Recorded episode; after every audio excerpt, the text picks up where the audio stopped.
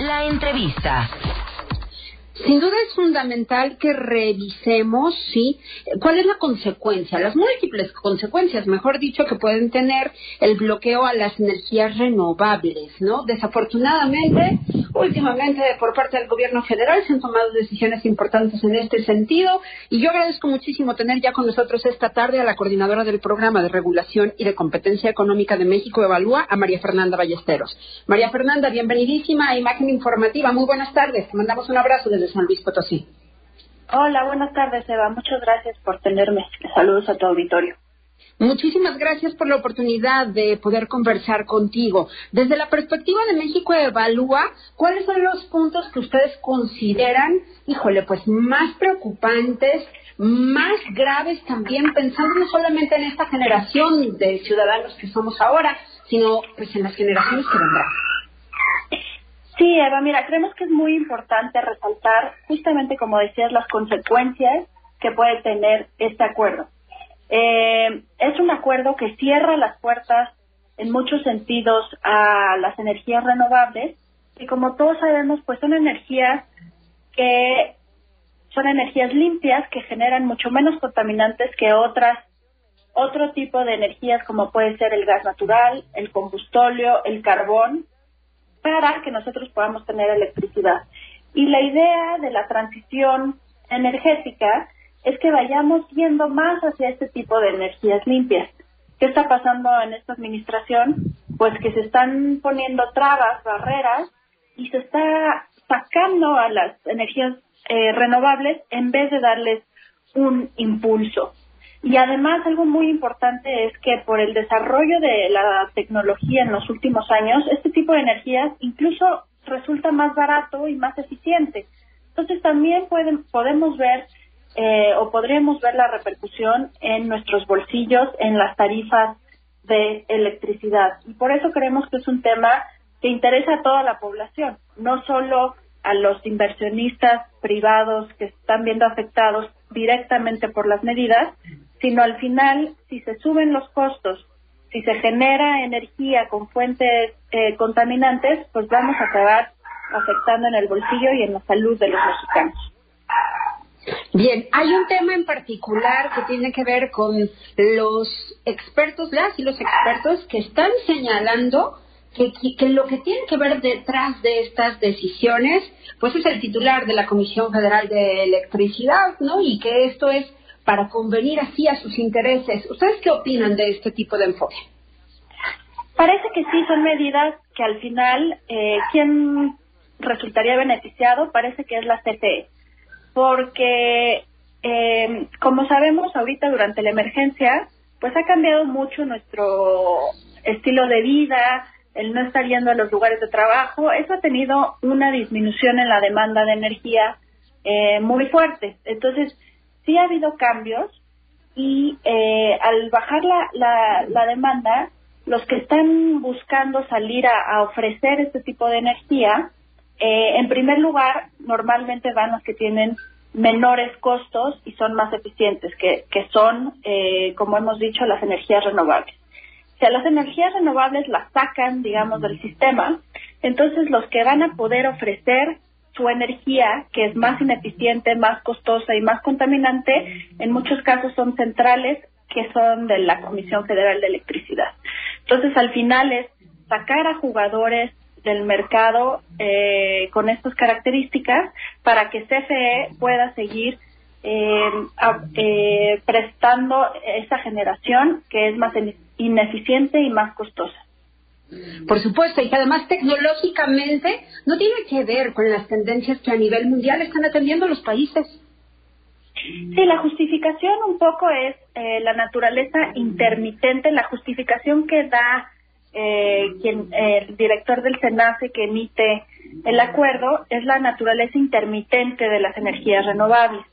Pero como bien lo dices, en el mundo estamos viendo que eh, pues la mayoría de las veces van ganando terreno, ¿no? Entonces, lo que tiene que hacer el operador es ver cómo puede manejar esas particularidades de la, de la naturaleza de las renovables para generar la confiabilidad que requiere el sistema, pero no sacarlas del sistema porque lo que pretendemos y los compromisos que hemos hecho es para ir hacia adelante en el tema de renovables, no hacia atrás.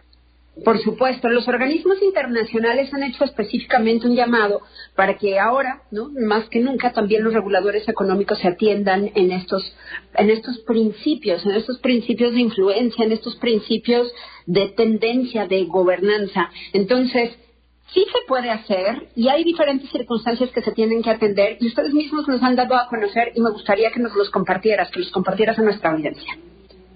Eh, sí, que les compartiera qué, perdón que nos compartas lo que ustedes han publicado en México Evalúa como un listado, ¿no? De razones de por qué estas decisiones que se han tomado por parte del gobierno federal son como unas, es como un ejemplo, más bien es un antiejemplo. Exactamente.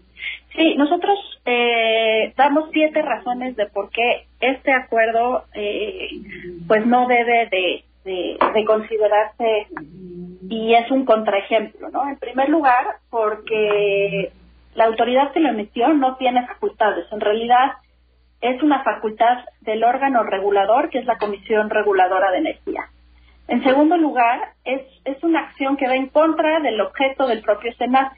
SENACE, que es el operador de la red, lo que debe buscar es que haya más competencia para eh, generar los menores costos posibles. Y este acuerdo lo que hace es quitar a, a ciertos competidores y entonces afecta esa, esa ese juego competitivo. En tercer lugar, es un acuerdo que no te da evidencia de que efectivamente las fallas que, dicen que se presentan en la red por las renovables se pueden atribuir o son culpa de las renovables. No presenta las pruebas de que así sea. Además es una medida muy agresiva. Sacar a un jugador así sin más, eh, podría haber medidas más proporcionales a, eh, para dar respuesta en caso de que hubiera una afectación. Y eh, también es un, es un acuerdo que no trae temporalidad. O sea, dice que es por la emergencia, pero nunca dice que esto se va a acabar una vez que la emergencia acabe o cuándo se va a acabar, ¿no? Entonces eso también genera eh, mayores riesgos y por último, pues es un, es un acuerdo que no se consultó nunca con nadie de la industria o con representantes de sociedad civil. Es un acuerdo, sí, que, que sale de carácter emergente, pero pudo haber tenido algún proceso de consulta, con, eh, aunque fuera con algunos representantes, y no, y no fue así. Entonces, esos son algunos de los puntos que nosotros vemos eh, de fallas en cómo no se debe de emitir una regulación de emergencia como lo hizo SENAS en este caso. Bien, y entonces me encanta que ustedes señalan que la pregunta que queda a responder es si este nuevo acuerdo que dibuja esta política contraria al objeto y razón de ser, no solamente del regulador energético, sino además de la tendencia a nivel mundial, se sostiene o si al ser contraria a las leyes, pues solamente es un acto deliberado, ¿no? Un acto que además resulta ilegal.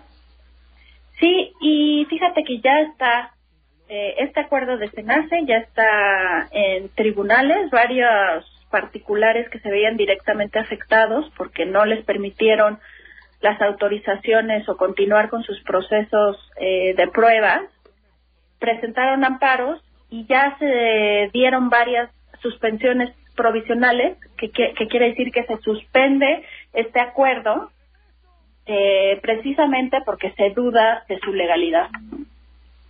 Bien, pues te agradecemos muchísimo que hayas estado con nosotros esta tarde para poder repasar todos estos puntos, estos pendientes fundamentales. Hay muchas personas preocupadas. Yo veo también muchas asociaciones civiles precisamente preocupadas con respecto a esta situación y sin duda le vamos a dar pues el seguimiento pertinente a María Fernanda. Si nos permites, conversemos más adelante.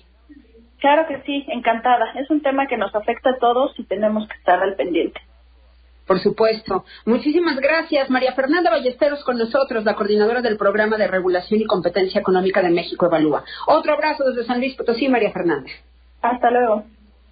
Muchísimas gracias. Voy a más.